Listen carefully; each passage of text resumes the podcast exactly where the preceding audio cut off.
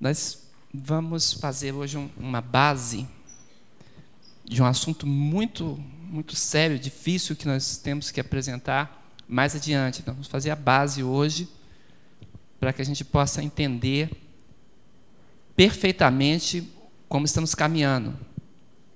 E eu peço que você fique bem ligadinho mesmo, porque precisamos compreender o que a palavra de Deus está nos falando. Vamos ver Gênesis 1, verso 27. Eu pedi o irmão Lúcio que esteja conosco aqui, nos abençoando com algumas leituras, ele está aqui. E estou feliz da ajuda dele. Está muito bem acompanhado. Né? Graças a Deus. Gênesis 1, 27 diz assim: E criou Deus o homem à sua imagem, a imagem de Deus o criou, macho e fêmea o criou. A Bíblia apresenta Deus criando. Deus é o Criador. Nós viemos de Deus, precisamos dele para existir. Foi ele que engendrou os processos para que nós pudéssemos hoje estarmos vivos. Deus que agrupou as células, ele que deu ordem para que houvesse diferenciação de, de tecidos, folhetos embrionários, formação de órgãos, tudo isso foi uma ideia colocada em prática da parte de Deus. E é muito importante que a gente entenda isso desde já. Porque existe hoje o que nós chamamos de a grande inversão. E essa grande inversão, que é onde nós queremos chegar no, no próximo estudo, é a principal linha teológica inimiga de Deus. O mundo das trevas utiliza essa linha. E nós vamos perceber essa grande inversão e o que, que isso tem a ver com uma figura importante e muito enfatizada na Bíblia Sagrada, chamada Anticristo. E para que a gente possa entender tudo isso, nós precisamos firmar essa nossa base. Eu peço que a gente ande um pouquinho e você vai perceber então que a humanidade ela então está como que algo que depende exclusivamente de Deus. Eu gostei muito dessa imagem, o Silas que conseguiu essa imagem para mim. Eu queria uma imagem assim de completa dependência. E o Silas conseguiu essa, essa esse pedaço de braço, né? o Silas conseguiu essa imagem para mim que diz bastante. Você imagina que Deus tem cada um de nós como essa plantinha que Ele criou, que está diante das mãos dele e que Ele pode decidir o que fazer. Jesus Cristo apresenta Deus dessa forma, dizendo que Deus é o agricultor. Vamos escutar o nosso irmão. Eu sou a videira verdadeira e meu pai é o lavrador. Jesus, ele disse que o pai dele, nosso grande Deus, é que tem esse cuidado por nós. E o próprio Jesus Cristo é a videira. Há algum tempo atrás acontecia um, umas vendas de, de, de planta. E essa venda de planta era interessante. Nós, antigamente, pessoas, as pessoas que são da minha época, não tem ninguém aqui, todos são muito jovens, né? Mas as pessoas que são da minha época sabem que algum tempo atrás, quando você chegava nas casas e queria ver uma plantinha, você encontrava samambaia, uma flor. Não existia árvore dentro de casa. Ninguém colocava uma árvore de romã, ninguém colocava uma bananeirinha, uma coisa. Não. As, as plantas eram muito bem determinadas. Elas se repetiam. Elas, principalmente as, as samambaias, as choronas, as, era o que tinha dentro das casas. Mas houve uma época, isso na década de 80, que de repente as pessoas descobriram que podia plantar árvore dentro de vasos grandes e levar para suas casas. E quando isso aconteceu, Você encontrava em todas as esquinas, para tudo quanto é lado, nos becos e, e cruzamentos, pessoas vendendo essas plantas em vasos muito grandes. E foi uma época engraçada, eu olhava aquilo, achava. Eu lembro que a primeira vez que eu comprei um pé de romã com o romã, o romãzinho lá, falei, que coisa incrível, aquilo me impressionava, né? E a gente colocava aquilo dentro de casa, na porta, em tudo quanto é lugar. E eu lembro que um amigo comprou um, um, um abacateiro com abacate. E os dias foram passando, o abacateiro começou ficando um pouco meio murcho. Foi passando, passando, e daqui a pouco ele estava seco. E até o abacatezinho que estava nele também murchou, ficou feio, apodreceu. E por mais que ele colocou adubo e tudo, aquilo não vingou. E ele ia perguntando para o vendedor o que estava vendo. Ele disse: Não, bota o adubo. Não, é porque essa planta foi criada em ar-condicionado. Coloca no ar-condicionado, ela está acostumada com, com o frescorzinho do ar-condicionado. E ele fez de tudo. E a planta morreu. E aquele homem que vendia foi para outro canto.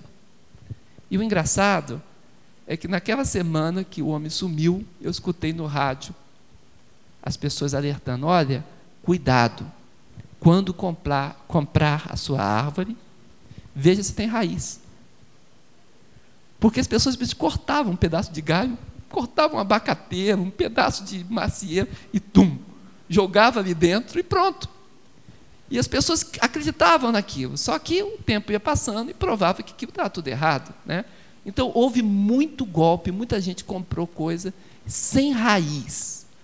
O fato é que, se não estivermos ligados na videira, acontece a mesma coisa. Por mais adubo que você coloque, ou como disse o, o enganador lá, coloca no ar-condicionado.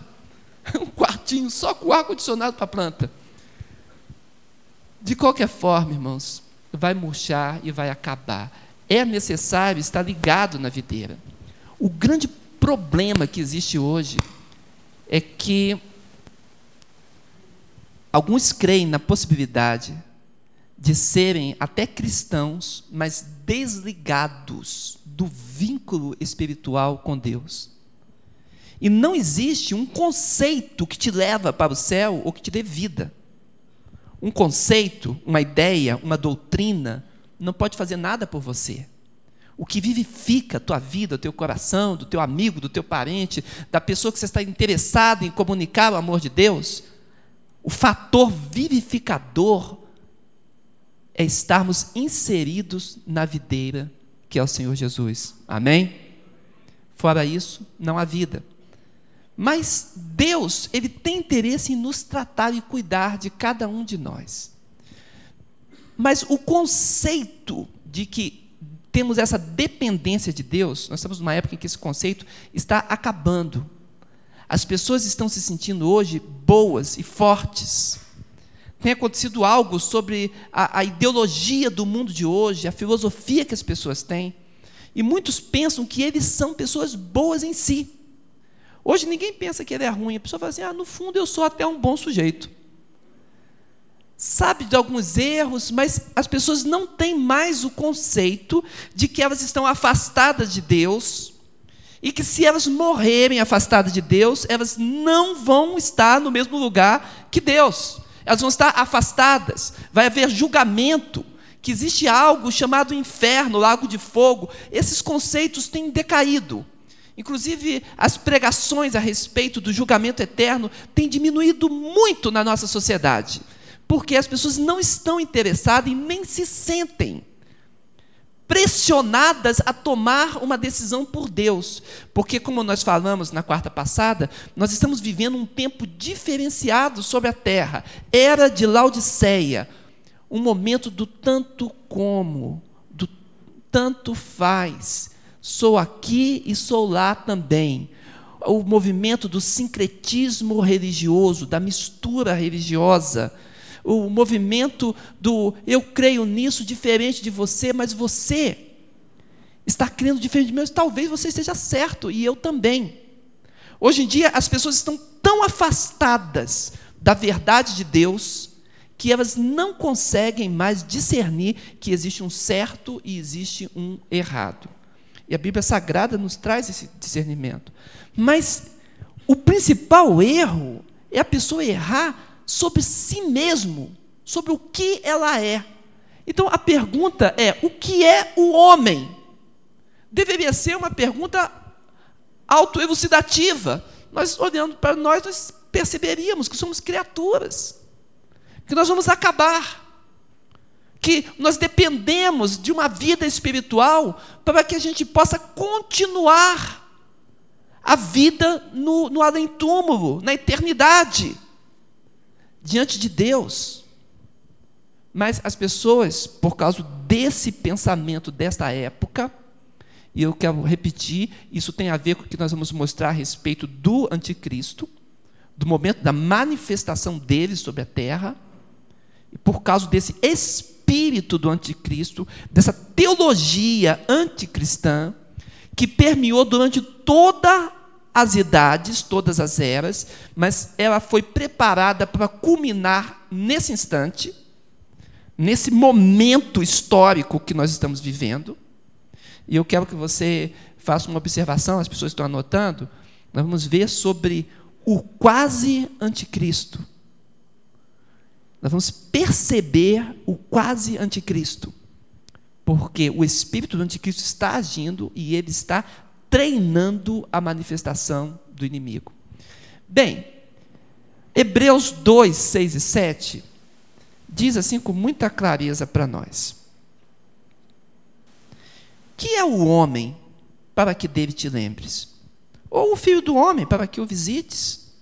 Tu o fizeste um pouco menor do que os anjos. Olha onde Deus nos estabeleceu. Um pouco menor do que os anjos. De glória e de honra o coroaste. Apesar de um pouco menor que os anjos, menor em poder, menor em glória. Mas Deus coloca sobre nós uma honra a ponto de Hebreus capítulo 1 dizer que os próprios anjos, que são maiores em poder e glória do que nós, estão a serviço nosso. Existe um mistério de Deus trabalhando, nós vamos discernir tudo isso. Porque Deus tem nos dado essa oportunidade na quarta-feira de discernirmos essa ciência da palavra de Deus. Mas ele diz que a honra e a glória foi colo colocada sobre nós mesmo nesse status um pouco menor. E o constituíste sobre as obras de tuas mãos. Então, apesar de, desse status ser menor, Deus colocou, foi uma constituição dele, foi ele que escreveu isso, que determinou que seria assim, que os seres humanos tivessem um domínio. E esse domínio é sobre a criação. Quando Deus criou o homem, ele disse: façamos o homem à nossa imagem, conforme a nossa semelhança, e domine ele. Aí fala sobre os peixes, sobre as aves do céu, sobre as feras do campo. Então ele vai colocando o âmbito do domínio do, do homem. Então nós podemos dizer o seguinte: que apesar de termos um lugar mediano na criação de Deus, nós vamos discernir que existem é, âmbitos de criação. Vamos pensar um pouco nisso. Nós temos os seres minerais, temos vegetais, temos animais, temos humanos, temos angelicais. Esses são os pad as, o padrão dos mundos, os universos de criaturas que Deus colocou. A identificação do homem está acima do mineral, vegetal e do animal. Antigamente, nós, dentro da antropologia, pensávamos no homem fazendo parte do gênero animal. Mas agora, os antropólogos, eles têm visto que o homem é tão específico, ele é tão diferenciado, que foi criado agora um novo gênero, o gênero humano. Humano, porque existem muitas diferenças realmente entre o humano e o ser simplesmente animal. Na filosofia, nós distinguíamos na, na, na, nas definições, que tem que olhar a semelhança e a diferença, dizíamos bem assim: o que é o homem? Animal racional. Pela semelhança, parecemos mais animal do que qualquer outra coisa. E pela diferença, raciocinamos. E ficava bom assim. Mas hoje, por causa da, desse diferencial humano, da possibilidade do que nós conseguimos fazer, então um novo gênero surgiu. E esse gênero, que alguns antropólogos têm percebido, concorda com a Bíblia Sagrada. A Bíblia diz que um pouco menor do que os anjos, mas sobre toda a criação. E Deus estabeleceu isso para que nós tivéssemos realizações. Mas essa realização não deveria nos levar à soberba. Nós deveríamos ser levados a uma mordomia, a compreendermos que estamos aqui diante de Deus, perante Ele, no nome dEle, investido ou constituído por Ele, para realizarmos essa obra sobre a criação. Mas o que tem acontecido é que os homens não têm discernido isso. E eles acham que eles é que são os senhores da criação. Nós nos apresentamos assim. E achamos que podemos manipular a criação como quisermos e que não vamos prestar contas. Mas os resultados, nós estamos em época de vermos o aquecimento global e vermos os resultados de, de, de, de é, é, dos desmatamentos e os resultados da, da, biodiversidade que estamos destruindo, como isso tem caído sobre a nossa própria cabeça. E deveríamos ficar um pouco mais humildes diante de tudo isso. Mas esta época é a época desse discernimento. Olha o que a Bíblia diz sobre nós. Eclesiastes 12, 7.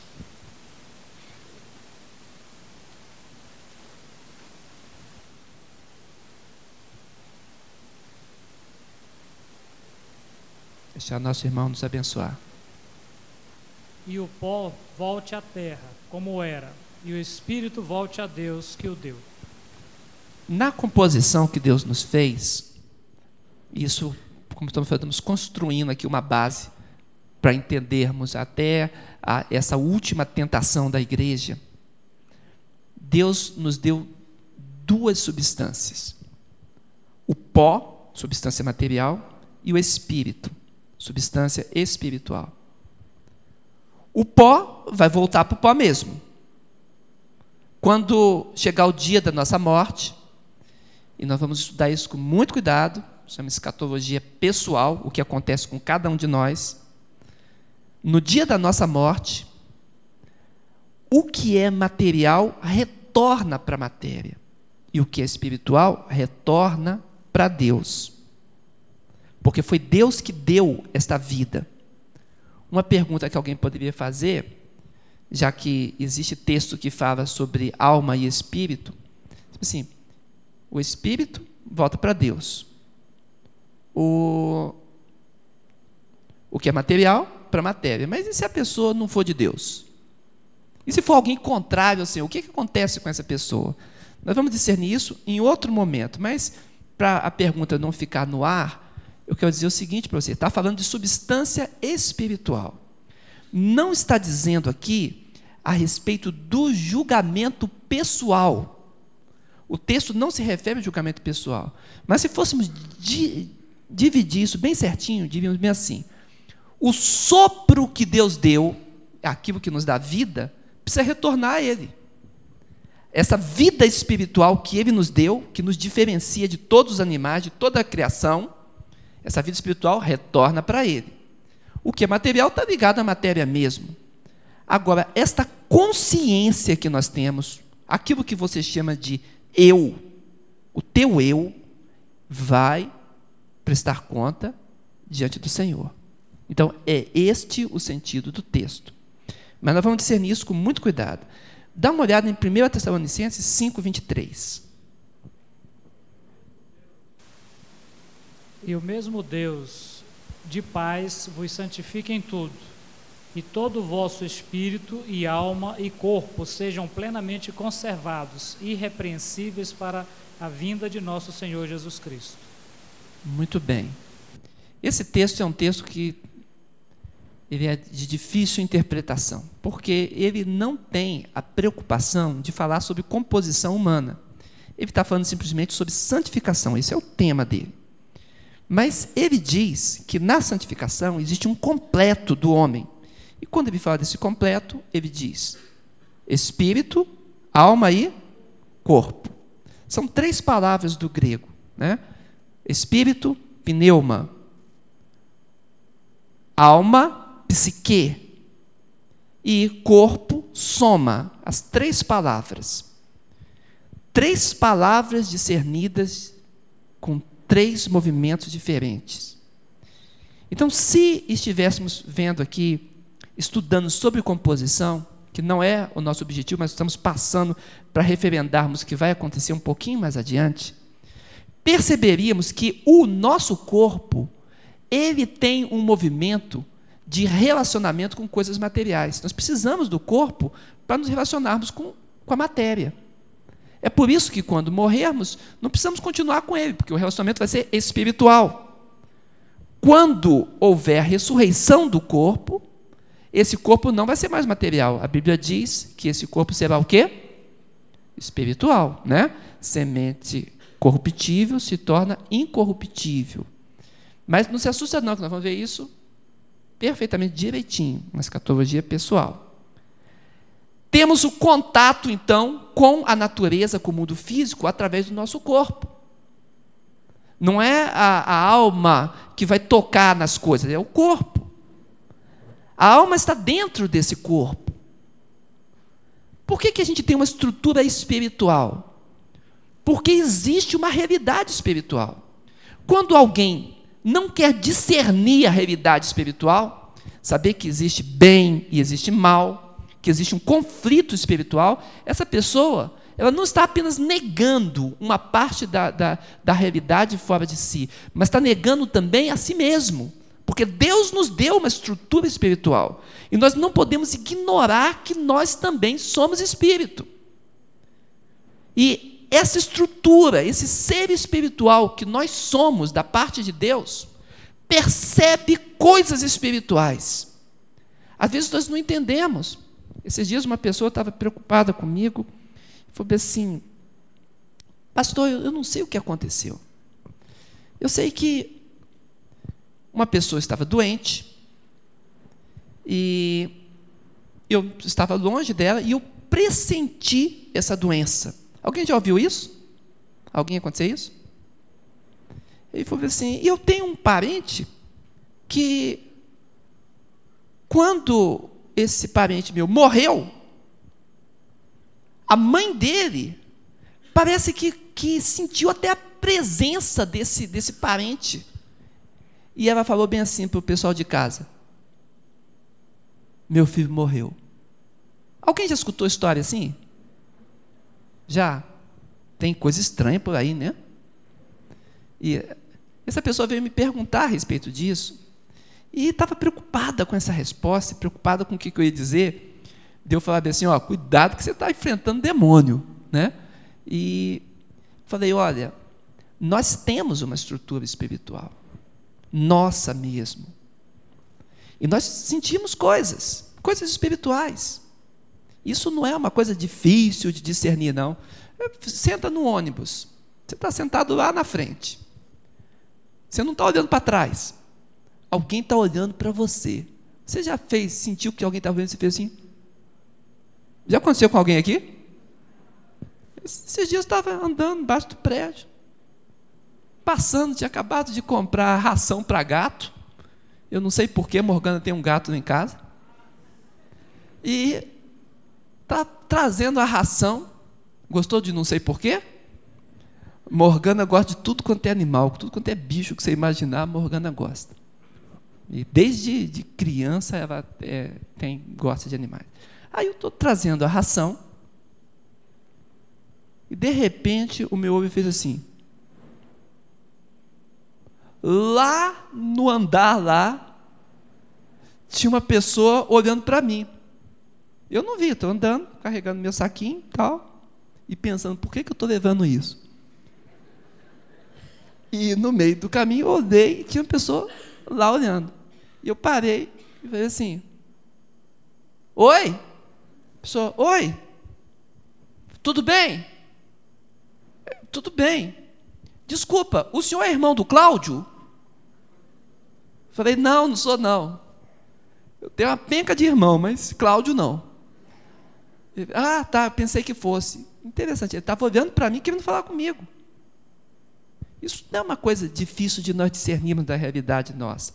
Que eu quero dizer para você é que nós temos uma estrutura espiritual da nossa constituição e nós percebemos coisas espirituais. Agora, essas coisas espirituais, elas podem ser manipuladas por espíritos do mal. E isso acontece. E quem conhece sobre conflito espiritual, quem conhece sobre luta espiritual, sabe da existência do mal, de personalidades do mal espirituais que manipulam as pessoas, que enganam, que trazem ilusão para essas pessoas e as afastam de Deus. Mas nós deveríamos reconhecer que essas estruturas são muito simples, pertencem a nós, fazem parte da nossa realidade. Nós temos um espírito, uma estrutura espiritual para perceber coisas espirituais. Portanto, se você permitir que o Espírito Santo de Deus entre na tua vida, se você tomar uma decisão por Deus, Senhor, eu quero Jesus Cristo no meu coração. Então Jesus disse que ele e o Pai faz o quê? Vem para nós e faz o quê? Morada. Essa habitação espiritual de Deus acontece onde? Ué, na tua estrutura espiritual, vai estar onde? No pulmão? No coração, sacudindo de um lado para o outro? Vai estar na tua estrutura espiritual. Nós temos isso. Ele vai habitar em nós. E esta habitação vai fazer com que essas percepções espirituais sejam percepções de Deus. Os irmãos entendem? E o próprio Espírito de Deus testifica espiritualmente com o nosso espírito que nós somos de quem? de Deus. Então as testificações espirituais acontecerão. Agora nós vamos ver um pouquinho mais adiante que existe esses dons a nível do mal. E a pessoa fica oprimida. E nós precisamos trabalhar da parte de Deus para abençoar essas pessoas, para que elas conheçam Deus e sejam libertadas do cativeiro e da escravidão das trevas. Amém, igreja? É por isso, irmãos, que nós precisamos entender essa estrutura. Segue mais adiante, por favor. Pode seguir. O ser humano, então, ele tem sua origem no ato consciente de Deus. Não veio de um processo aleatório, não. A razão da existência humana está na intenção do Deus que o criou. Isso é muito importante nós entendermos. Se nós não compreendermos que a razão da nossa existência está naquele que engendrou o processo de vida em nós, nós vamos ficar dando volta aqui. E não vamos chegar a conclusão nenhuma. E a vida não terá o menor sentido, porque o sentido dela está na intenção do Criador. Ou eu entendo essa intenção do Criador através da sua revelação, ou eu vou ficar dando volta na vida. Muitas pessoas não preenchem o vazio que tem dentro de si por não irem até o seu Criador. Então a existência fica o quê? Vazia. E aí que o inimigo espiritual coloca opções espirituais e as pessoas são enganadas. É triste, mas é a realidade. Por favor, segue adiante. O verso 16, obrigado, foi mais rápida que eu. Pois que aproveita o homem ganhar o mundo todo se perder a sua alma? Ou que dará ao homem recompensa da sua alma? Olha que coisa, irmãos. Veja aí, Hebreus 11:38, Lúcio. Dos quais o mundo não era digno, errantes pelos, de, pelos desertos e montes e pelas covas e cavernas da terra. Ou seja, o valor que Deus colocou em nós, nessa vida que Ele te deu, que Ele me deu, é imenso. Isso não pode ser mensurado. Jesus fala: o que, que alguém vai dar em troco da sua alma? Qual é a recompensa que vai querer? O maior bem que nós temos é a vida. O dom da vida é o supremo dom. É um engano muito triste as pessoas pensarem que vão morrer e depois vão ter uma oportunidade após a morte. Alguns pensam que vão retornar para cá. A Bíblia é contra esse sistema de reencarnação, de karma, de conversão após a morte num lugar lá do céu, será uma salinha de aconselhamento, né? Irmãos, não existe isso dentro da Bíblia Sagrada, isso é divorciado das Escrituras. Mas é uma ilusão, porque as pessoas não entendem que o maior dom que Deus tinha para dar é a alma, é a tua vida. A vida está aqui, o poder da decisão, o momento de Deus. E nós não podemos perder isso. Por isso que Hebreus 11, 38 fala assim: olha, e quando alguém comparece diante de Deus para viver a vida da fé, ele diz: olha, o mundo inteiro não tem dignidade superior a alguém que se coloca como herói da fé. Entende o teu valor? É por isso que existe um conflito espiritual. O texto de Mateus 10, 28 a 31, que você pode ler depois, ele fala exatamente sobre isso. Jesus fala assim: olha, tem até uns passarinhos aí que ninguém vê quando morre, Deus vê. Deus vê. Ele fala assim, mas Deus cuida de todos eles. Se Deus cuida do passarinho, não vai cuidar de você? Você não vale muito mais do que muitos passarinhos? Ou seja, ele está dizendo: qual é o valor da alma humana? É imenso. É imenso. Nós falamos na quarta passada sobre era de Laodiceia. E vimos que existe um, um problema, né? E esse problema de que as coisas estão muito misturadas. Mas também nessa, nessa época, alguns pensam e dizem que o homem não tem valor nenhum, são os céticos. Quando vamos ver as filosofias que se estabeleceram nesta era, nós vamos ver sobre os céticos. Mas existe também o esoterismo, de todas as formas, tem formas de, esoterismo tem formas diversas mesmo. E esse conhecimento escondido que as pessoas dizem que tem, ela diz para a pessoa que ela é um Deus. Alguém já ouviu alguém dizer para você que você é um Deus? Pois tem. Como é que pode? Olha bem para você no espelho e vê se, se dá para sair Deus ali. Pois existem pessoas hoje que creem piamente que elas são deuses e que elas podem fazer qualquer coisa. Eu conheci um senhor que ele dizia bem assim: Olha aqui para minha mão. Eu tenho mais poder aqui na minha mão do que todo o universo. Eu falei, então cuidado quando abrir, né? Abre, cuidado, né? Mas a pessoa crê nisso. Crê, crê. Porque existe, irmãos, um engano sobre a face da terra. Nós vamos ver que esse engano, ele força hoje o um entendimento dos religiosos a um sincretismo. Um sincretismo é um, um, uma mistura religiosa de paganismo e paganismo com cristianismo para retirar a força da igreja. Porque a força do corpo de Cristo é a verdade de Deus, é a palavra de Deus. A Bíblia diz que a espada que nos faz lutar é o quê? A palavra de Deus, ela que é a espada de Deus. Portanto, se nós sairmos da verdade de Deus, qual é a força que a igreja tem? Nenhuma. Não existe um crente que possa fazer nada contra um espírito de trevas se ele não estiver com a vida envolvida na verdade do Senhor. Na verdade dele não, na verdade de Deus. Por isso, o erro doutrinário de uma igreja referenda, referenda o seu desvio e a queda da sua autoridade perante o mundo espiritual. É muitíssimo perigoso isso.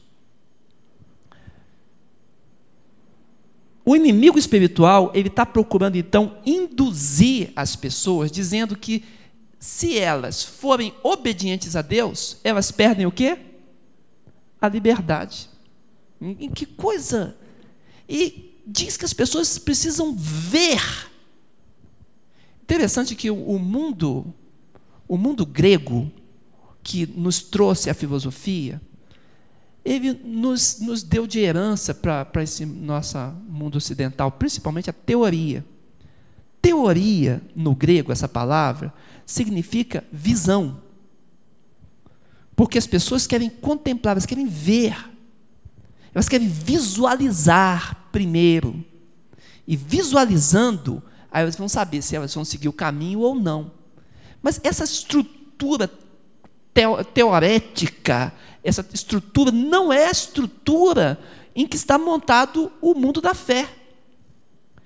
Esse negócio de ver primeiro para ter fé depois, isso não existe. Porque o que Deus nos apresenta é que nós temos que ouvir e obedecer.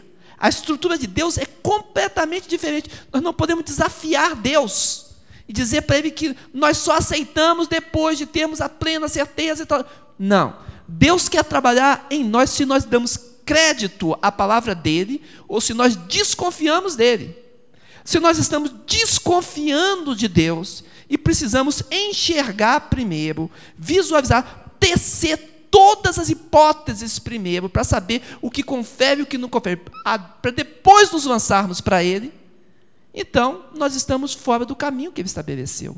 O caminho estabelecido por Deus é o caminho da fé. E aqui nós temos um problema muito grave desse tempo agora. Olha qual é o nosso problema.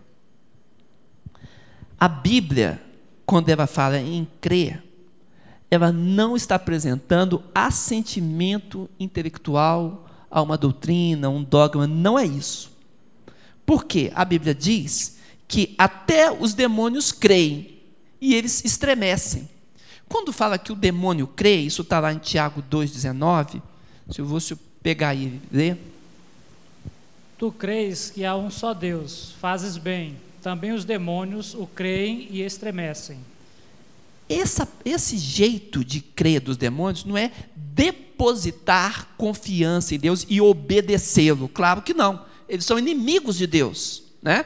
E estão lutando para que exista uma perca, uma perda das nossas almas para que ele possa afrontar Deus dessa forma.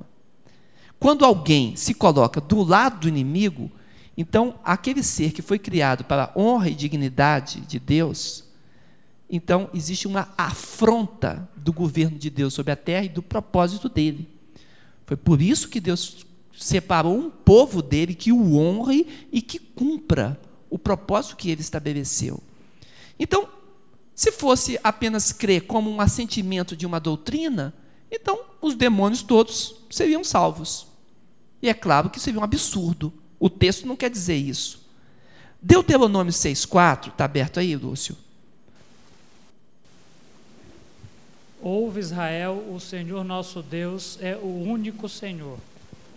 Texto muito importante. Aliás, dentro do mundo do judaísmo, esse é o texto dos mais importantes. Né? Um judeu, inclusive ortodoxo, ele tem que recitar isso pelo menos uma vez ao dia. Esta oração, chamada chamar, né? Por que, que ele tem que recitar isso? Porque é Deus conclamando aquele povo. Né?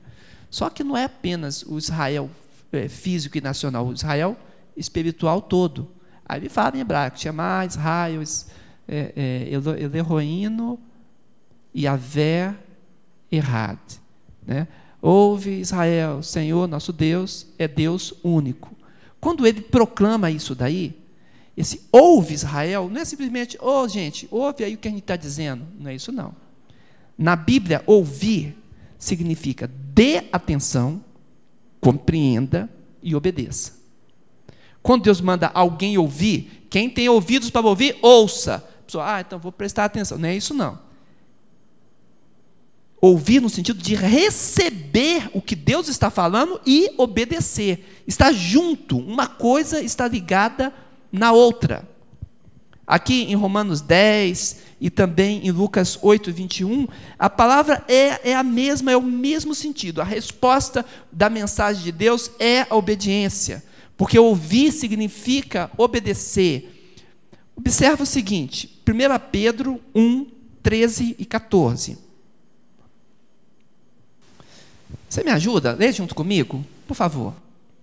Portanto, cingindo os lombos do vosso entendimento, sede sóbrios, esperai inteiramente na graça que se vos ofereceu na revelação de Jesus Cristo, como filhos obedientes, não vos conformando com as concupiscências que antes havia em vossa ignorância. O havia sem H ficou ótimo, né? Você, você depois coloca um Hzinho aí. Mas esse texto, ah, obrigado, se me abençoar, melhor ainda. A digitação aí falhou. Esse texto ele fala que os lombos do entendimento precisam ser cingidos.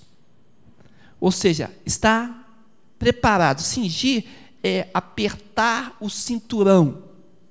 E o soldado fazia isso no momento de preparar para a batalha. Inclusive, afrouxar o cinto significava descanso, pode ir para casa. Era uma expressão da época. Esperar na graça de Deus que está oferecida na revelação. Deus tem dito o que ele quer. A graça de Deus é oferecida. Então, qual é a conclusão? Seja o quê? Filhos obedientes. A obediência está ligada e nós não podemos perder isso.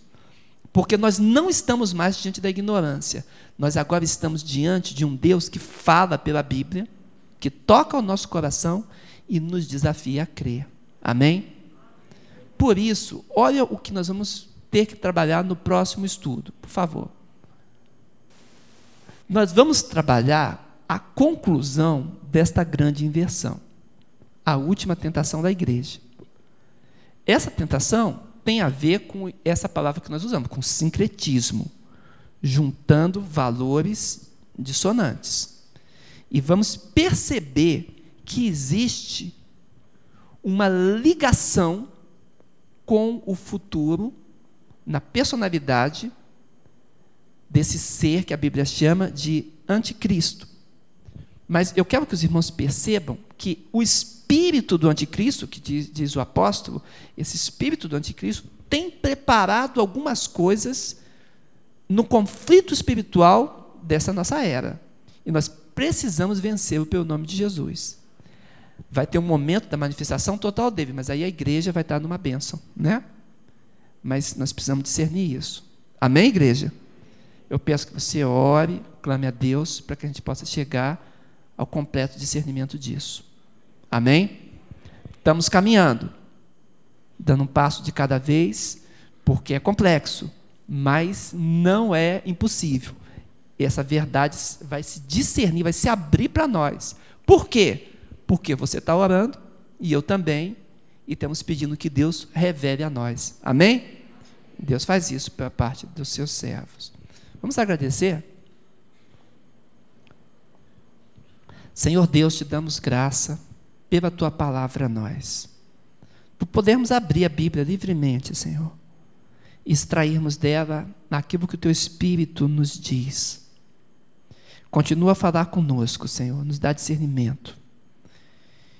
Nos ensina, Senhor amado, esteja trabalhando no nosso íntimo, para que nós não estejamos envolvidos com esse século, mas para sermos transformados pela renovação do nosso entendimento. É o que clamamos a Ti no nome de Jesus. Amém. Amém.